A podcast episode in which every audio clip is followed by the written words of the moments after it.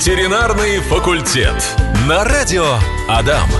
Настя Князева меня зовут. Всем желаю доброго дня. И, как всегда, отвечаем на вопросы о ваших питомцах, любимцах, о ваших пушистых и, возможно, не очень пушистых, но самых любимых. На вопросы отвечает Милаев Вячеслав Борисович, кандидат ветеринарных наук, заведующий кафедры внутренних болезней и хирургии Ижевской государственной сельскохозяйственной академии, профессор, практикующий ветеринарный врач. Вячеслав Борисович, доброго дня. Здравствуйте, Настя. Здравствуйте, уважаемые радиослушатели. Прям соскучилась по этой программе. Две недели вел Вова Барановский, мой коллега, и прям вот э, с улыбкой возвращаюсь к животным и к вам. А, сегодня тема нашей программы – это совместимость животных. Бывает вот совместимость знаков зодиака, да, муж, муж, мужчин, женщин, а из животных. Но у многих же бывает такое, что держит и кошку, и собаку, и грызунов, и попугаев, э, и, возможно, еще каких-то рептилий. Вообще, давайте поговорим какие животные более-менее совместимы, а, как передаются или не передаются болезни, прививают в одно время или в разное, ну и все обследования и так далее тоже как-то делать единовременно или у всех какой-то свой должен быть график. Вообще, как вы думаете, какие животные могут ну, так хорошо ужиться?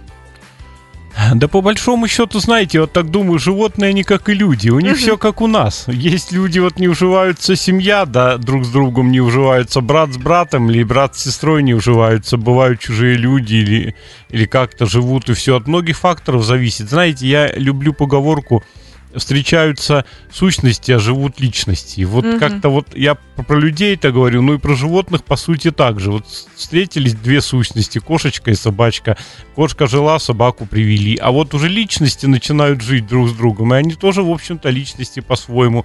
И вот как они это коммуникации выстроят, как они вот освоятся друг с другом, ну это большой вопрос. Но по большому счету нормально уживаются. И кошки с кошками, и кошки и с собаками. кошки с кошками, и собаки с собаками. Бывает собаки, вот, ну что, все, тут действительно примеров можно и тех, и других привести миллион. Бывают две собаки, но они никак в доме не живут, это что-то. То есть они бывает дер... такое, да? Потому Конечно. что мне кажется, все равно время играет свое, и как-то э, притираются, привыкают, э, находят общий язык, начинают делить тапочки хозяев, да, там, как-то уже в игровой форме, или прям вот лают, грызутся, ссорятся. До, до крови грызутся. Ох. До смертного боя.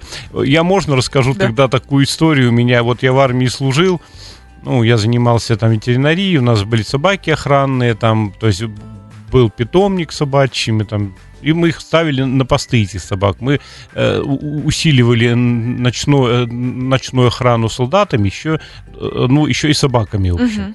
И мы водили, как правило, у нас была такая боевая четверка, мы ее так называли. Это Амур, Джерри, Дик и Бетти. Вот угу. четыре собаки разных пород. Ну, овчарка, там черный терьер был.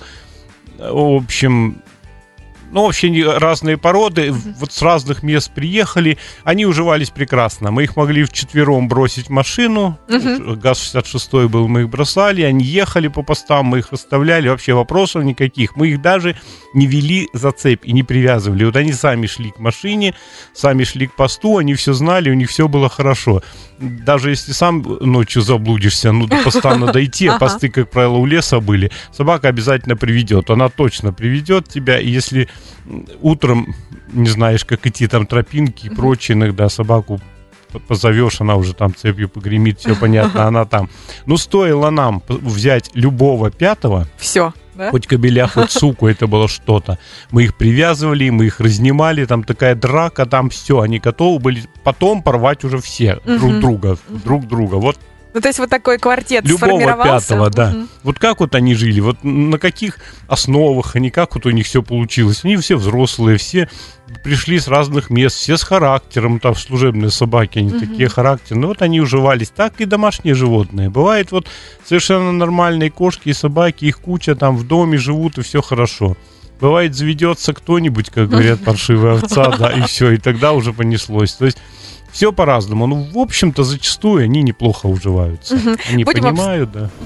У нас живет кошка кастрированная, все хорошо, ей уже 7 лет, очень добрая. Взяли на передержку котенка с улицы. Мира нет. Что делать? Как помочь им дружиться, взаимодействовать или уже без вариантов?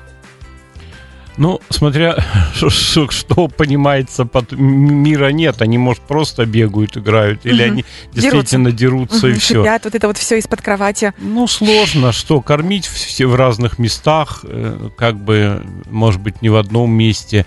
Ну и как-то одного гладить, второго гладить. Да, они сами притрутся, скорее всего, так, ничего тут не изменится. Я когда кошек, у меня была одна кошка, потом мы еще одну привезли. Мы хотели, чтобы они вместе спали, дружили и прочее. Так не получилось у не нас. получилось? Они, правда, не дрались ничего, но за эти 10, 10 лет или сколько они жили вместе, они так и не подружились. Одна э, там сидела, другая там, прочее. К нам подходили по очереди, когда хотели подойти.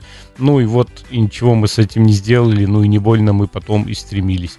Не особо что-то получится. Они притрутся потом. Угу. Или старая кошка еще больше постареет, уже не станет, или, или молодая э, тоже повзрослеет и перестанет задираться. Но они дружить не будут, спать вместе не будут, как говорится, ну и драться потом уже, наверное, не будут. Но если берешь сразу двух котят маленьких, мне кажется, у них э, дружба впереди будет, потому что они пока Это еще не все делят. зависит от какой-то совместимости. Настя. Вот от какой-то совместимости, которую я не знаю. Я, в принципе, в какой-то степени и гороскопам даже доверяю, хотя не считаю себя любителем большим астрологии.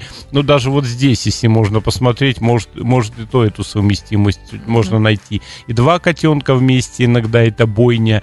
И наоборот, вот возьмешь по-разному, и все, тишь да гладь, Божья благодать. Сколько люди подбирают кошек, одна кошка, потом еще три подобрали, и все живут как надо. Мгм. Какая-то попадется, ни с кем не уживется. Это вот как-то так.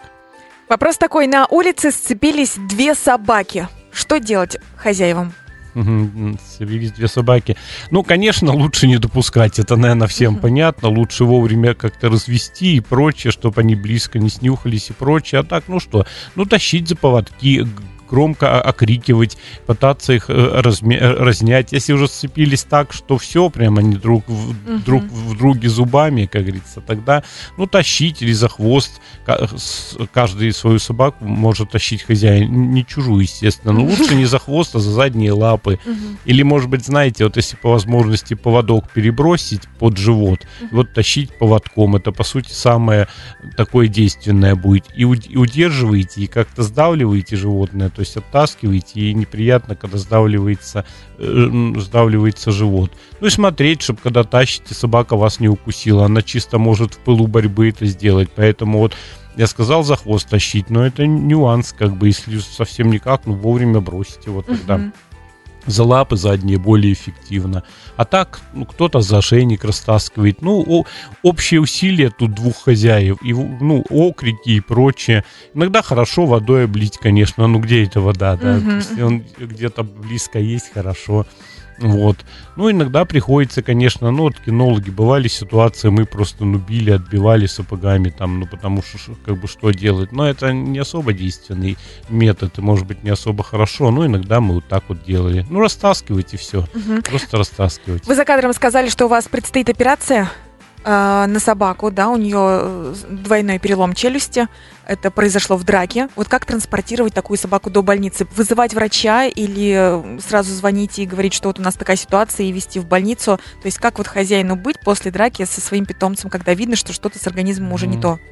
Ну, да, действительно, вот буквально я и не ждал, и не гадано, мне все планы нарушены. Сейчас поеду после радио, двойной перелом челюсти. Ну вот подрались, и собака другую собаку укусила за челюсть. Ну, надо уже сегодня делать, потому что ну, ей есть как-то надо болезненность, она не сможет питаться. А, вот. А что делать с этим? Довести в клинику, конечно. Ждать, пока вы кто-то к вам приедет домой или еще куда-то. Это, по сути, бесполезное дело. В клинике особенно клиника, если крупная, специализированная, где есть там и врачей много, а не просто один дежурант, и там оборудование разное, там все могут быстро сделать, обезболить, поставить капельницу, вот что мы сейчас сделали. Вот я пока приеду, там собака уже обезболена, прокапана, снимки уже сделаны, то есть вот буквально за какой-то час все сделали. А вызов что? Ну, это будешь часа два ждать, приедешь, ну, обезболят, может быть, капнут, и опять вам придется в клинику ехать. Нет, тут надо возить. И зачастую, ну, обычно в машину и везете, если уже совсем животное не идет, там спина, не дай бог, сломана, ну, тогда что-то жесткое, взять какую-нибудь досточку, еще что-то, положить на нее и вести, ну, или хотя бы покрывало там в несколько слоев, ну, как-то так. Но это не так часто бывает при драках, это редко. А просто вести, смотреть. И прежде всего надо оказать, показать противошоковую терапию, обезболить капельницы и прочее. Вот Мгм. Ветеринарный факультет. Немножко отвлечемся от темы. Пишет нам вопрос. Добрый день. Слышала, что кошки являются переносчиками микоплазмоза. Все ли кошки ими заражены? Как можно их вывести? Насколько они опасны для человека и для детей? Да вы знаете, микоплазма это такой микроорганизм, это, в общем-то, даже не бактерия, это не некоторая такая переходная форма, интересные микроорганизмы, и они, по сути, зачастую являются для нас нормальной микрофлорой, скажем, микрофлорой где-то эм, в урогенитальном тракте и прочее, поэтому зачастую и не надо о микоплазме думать, и не надо ее лечить, и это нормальная микрофлора, которая должна быть. Ну, бывают действительно патологические формы, хотя это, знаете, это несколько спорный вопрос вот насчет, насчет того, что они именно заражают. Кошки, скорее всего, наша микоплазма может даже приобрести какие-нибудь патогенные свойства и уже вызывать какие-то, допустим, уретрит или еще что-то. Поэтому не так это все опасно, это мало опасно, скажем. Ну а как профилактировать? Да просто мыть руки ну, никак невозможно, чтобы кошка вас вот так воздушно-капельно или как-то заразила. То есть перед едой мой руки это обычное правило, которое спасает всегда. Спасало тысячелетия, там, э, сколько люди с животными общаются, не только с кошками, извините, и с коровами, и с овцами, и со свиньями. Обычная гигиена, мытье рук с мылом, обильное мытье водой, оно спасает. Угу. Коту ставили вакцину в четырехмесячном возрасте, когда делать ревакцинацию? Ну, любая ревакцинация делается через три недели. То есть вот одна прививочка сделана, через три, через три недели вторая. Э, и животное считается привитым через 2-3 недели после второй прививки. То есть одна прививка еще иммунитета не дает. Поэтому вот Тут не в возрасте дело, а надо сделать дважды. Если не было, дважды сделать, сделано. А потом ежегодно, вот мы рекомендуем просто ежегодно или, допустим, если совсем маленькое животное привито было от щенок, допустим, 2-3 месяца, потом в год, потом ежегодно. Это вот самая такая удачная схема вакцинации. Михаил задает вопрос. Вот щенка прививали, как положено, три раза в год. Потом забыли и перестали это делать. Сейчас э, щенку уже три года, то есть взрослый пес. Взрослый пес. Э, получается, последний раз прививали три года назад. Сейчас заново всю процедуру прививать три раза в год или как вообще сейчас все Нет. нужно делать? Э, теперь, конечно, лучше, если привить два раза с интервалом в три недели, все-таки это будет более крепкий, унитет, э, более крепкий иммунитет. Ну, в принципе, можно и один. То есть, вот говорю, если совсем правильно, может быть, с, с уверенностью, что там все будет великолепно, то два раза. А так, в принципе, одного раза еще достаточно. Но опять смотря какими вакцинами. Вот считается, импортные вакцины на биваке, они больше держат иммунитет, чем, допустим, вот какие-то другие там, ну, куча разных там вакцин. То есть еще вопрос, какими вакцинами прививали. Угу. Если не три года прошло, скажем, а два с половиной, ну все-таки не три, то точно одного раза достаточно. На бивак, будет. пишет Михаил. Ну, на бивак это хорошее, ну даже можно один раз ограничиться. Ну, то есть э, в, в разнице три недели? Нет, просто один раз прийти, комплекс сделать и все. И все, и потом да, через да, год да, повторять да, каждый да. раз. Угу. А, спасибо. Про совместимость животных сегодня говорим. Про кошек поговорили. Э, кошки и грызуны. Как, как вообще? Кошки и птицы, кошки и грызуны. А, да тоже по-разному. Вот опять у меня пример. У меня там родственников есть, допустим, кошка. Она довольно тигра, как ее называют. То есть она там на огороде может мышей ловить. То есть она охотница такая активная. Она э, летом на огороде живет, зимой в квартире. И вот они завели хомяков. И вот как ни странно, эта кошка хомяка вообще никак не трогала. Он ходит, она на него смотрит, даже никаких эмоций. Ноль эмоций в квартире она не трогает. Ну вот, пожалуйста, совместимость. Хотя Казалось бы, эта Мирка должна его съесть сразу, ну или хотя бы задавить. А может быть и наоборот. Допустим, он сильно побежит, она начнет играть, может даже не из охотничьих побуждений, а просто из-за того, что он бежит и захочется поиграть. То есть, ну, конечно, надо быть аккуратным, но очень многие крысы живут с кошками вообще великолепно. Великолепно, это я скажу по себе да, в да. детстве, да. У меня были мышки, э, хомяки, вот кошка их сразу Угу. И все. А вот крысу заводила, прям три года они дружили, э, бегали, играли. Я помню даже, кошка бежит, на животе крыска схватилась. Все у них прекрасно было, дружили. То есть вот тоже совместимость. Крысы, они сами по себе умные, они умнее, чем, скажем, хомяки и прочее, не более интеллектуалы. И каким-то образом они договариваются с кошками, то есть великолепно. И крыса будет лежать там на руках хозяина и кошка, и все нормально. Э, давайте поговорим про болезни как-то они передаются от, допустим, грызунов, э, кошки от кошки к собаке и так далее, паразиты или, может быть, какие-то а, клещи ушные? Ну, смотря какие болезни, тут можно бесконечно говорить, но по большому счету есть такое понятие межвидовые барьеры. И угу. вот эти межвидовые барьеры работают хорошо. То есть очень немногие болезни от одного вида животных передаются как бы другим. Немногие, да? Немногие, да. Но есть и передаются. Блохи, конечно, да. Клещи, скажем, если вот адектоз ушной клещ, он передаст совсем. Угу. Если у кролика будет псороптоз, чем чаще болеют клещи, ну, клещ в ухе, угу. он он другой, чем у кошек. Но кошки тоже псороптоза могут заболеть от кроликов. То есть, То если, есть... допустим, какие-то симптомы появились у одного животного, нужно других ограждать или, или лечить сразу скопом всех? Вот тут все в зависимости от чего, угу. от чего мы лечим и что. Конкретный случай надо разбирать отдельно. Если клещи, да, клещи. в ушах, угу. надо лечить всех или хотя бы лечить того, кого привели с клещом. И я всегда вот рекомендую, подобрали котенка, придите в клинику, чтобы ушки посмотрели, там обработали и прочее, потому что иначе вам придется все по голове лечить, а это хуже. Вот. Ну, какие еще болезни? То есть у них на самом деле очень мало. Ну, лептоспироз, он считается, конечно, заболеванием, которым и люди болеют, и собаки болеют. Но опять кошки им крайне редко болеют. Но есть такие вещи, ну, бешенство, оно всем передается. Буквально всем. Если там глистогонить, тоже всех скопом? Допустим, весной э, собаку, да, завели, и хотите... Да, да. Если глистогонить, то нужно, вот, допустим, если у меня две собаки, я их буду вместе обрабатывать от глистов. Я дам и одному, и второму, потому что иначе это бессмысленно. Этот цикл, который я не привью. И лучше, э, не прерву, извините.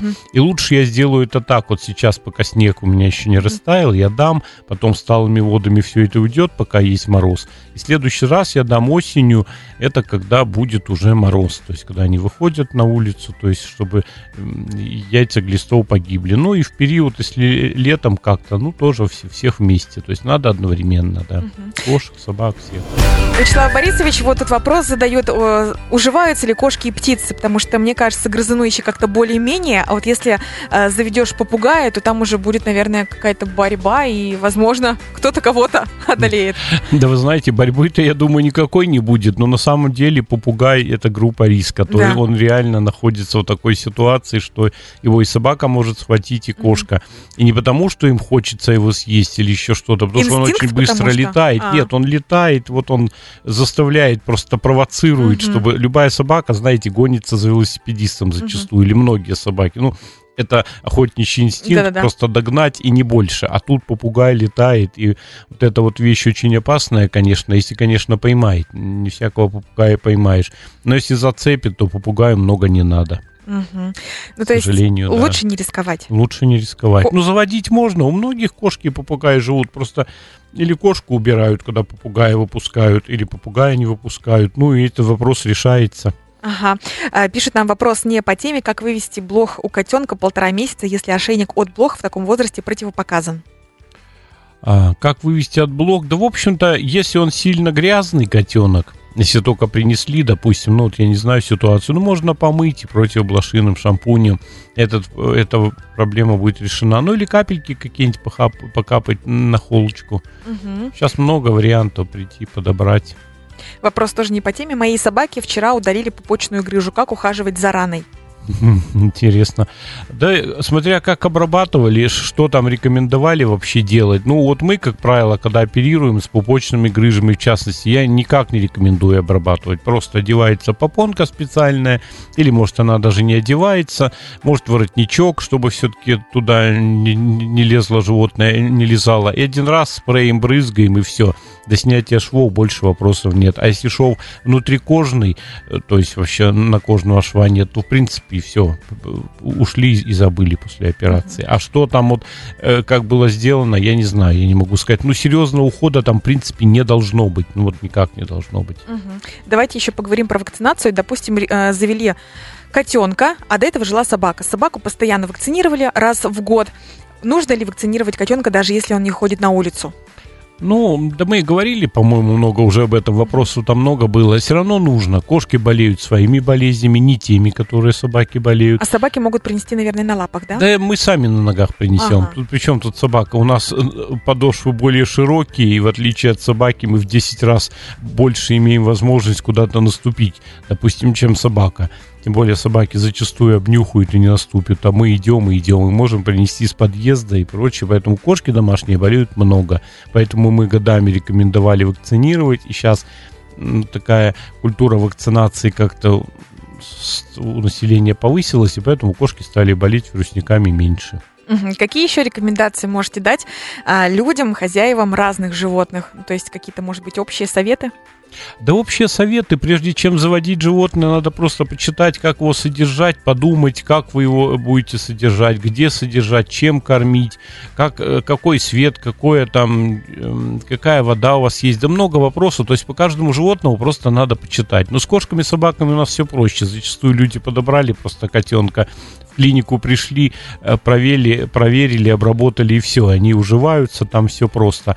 А вот если более экзотические животные, попугайчики, там, да даже те же шиншиллы, хомяки, змеи, люди кого только не заводят, ну надо про этих экзотических почитать. И собака тут, как правило, живущая в доме, она и ни при чем, она живет своей жизнью, а вот попугай или игуана на своей жизни будет, будет жить. Поэтому просто надо почитать. Вот были, бывают ситуации, что люди заведут черепашек, потом, ну, приносят, отдают или куда-то, но не могут они их содержать по той или иной причине. Поэтому желательно заранее все это почитать и понять, чтобы ни себе проблем не создавать, ни, ну, ни, угу. Как не мучить не, животных. Не этому животному, да, угу. да. Как всегда, на вопросы отвечает Милаев Вячеслав Борисович, кандидат ветеринарных наук, заведующий кафедрой внутренних болезней и хирургии Ижевской государственной сельскохозяйственной академии, профессор, практикующий ветеринарный врач. Вячеслав Борисович, на все вопросы ответили. Вам большое спасибо. До свидания, Настя. До свидания, уважаемые радиослушатели. Здоровья и удачи. Ветеринарный факультет. На радио Адам.